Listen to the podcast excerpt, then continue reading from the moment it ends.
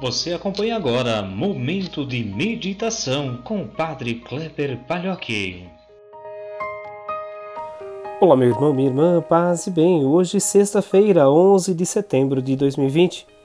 Peçamos a Deus que nos ajude a melhorar nossas relações, a nossa vida, melhorar quem somos a partir também de nossos erros, de nossas ações. O evangelho de hoje é de Lucas, capítulo 6, versículos 39 a 42. Naquele tempo, Jesus contou uma parábola aos discípulos: Pode um cego guiar outro cego? Não cairão os dois num buraco? Um discípulo não é maior do que o mestre.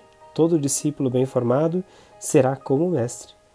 Por que vês tu o cisco no olho do teu irmão e não percebes a trave que há no teu próprio olho?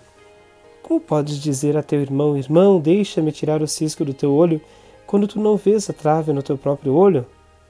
Hipócrita, Tira a trave do teu olho, então poderás enxergar bem para tirar o cisco do olho do teu irmão. Meus irmãos, minhas irmãs, nós olhamos hoje em especial para quem nós somos, para nossas relações, e há uma sabedoria bastante antiga que nos diz que aquilo que nós geralmente nos sentimos incomodados pela atitude dos outros é algo que nós precisamos trabalhar na gente. Um filósofo bastante antigo chamado Confúcio dizia que o homem de bem, quando vê uma qualidade nos outros, ele a imita. Quando vê um defeito nos outros, ele corrige em si próprio. Isso faz que a gente possa olhar um pouco também para o nosso coração, nossa vida, sabendo também perceber que muitos dos defeitos que vemos nos outros se refletem também na gente. Às vezes, o malvado da história somos nós.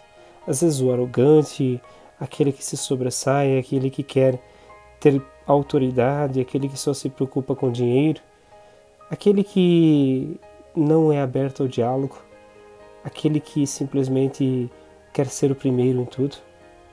É a gente. Mas nós vemos no outro. O texto então nos chama a atenção é, que, através desta parábola do cego, que é bastante clara, não queira guiar os outros se você não é capaz de guiar a si mesmo. A parábola do cisco da trave é mais clara ainda. Antes de tirar o cisco do olho, é preciso que você tire a sua própria trave. As nossas projeções sobre os outros, com todos os preconceitos que delas decorem, são um meio precioso para também nós conhecermos a nós mesmos. Basta prestar atenção.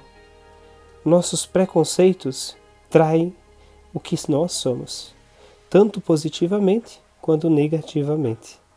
Querer que os outros sejam perfeitos ou cheios de defeitos é um modo de evitar olhar para si próprio, o que pode trair um espírito infantil de bebezão quer modificar o mundo para se sentir bem. O Evangelho diz o contrário: comece por você mesmo, e o mundo já será bem melhor.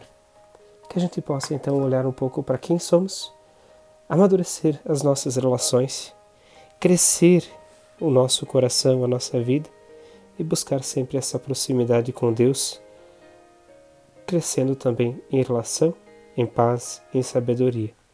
Peçamos a bênção de Deus nesse dia, Ele que é Pai, Filho e Espírito Santo. Amém. Um grande abraço, um ótimo dia. Nos encontramos amanhã.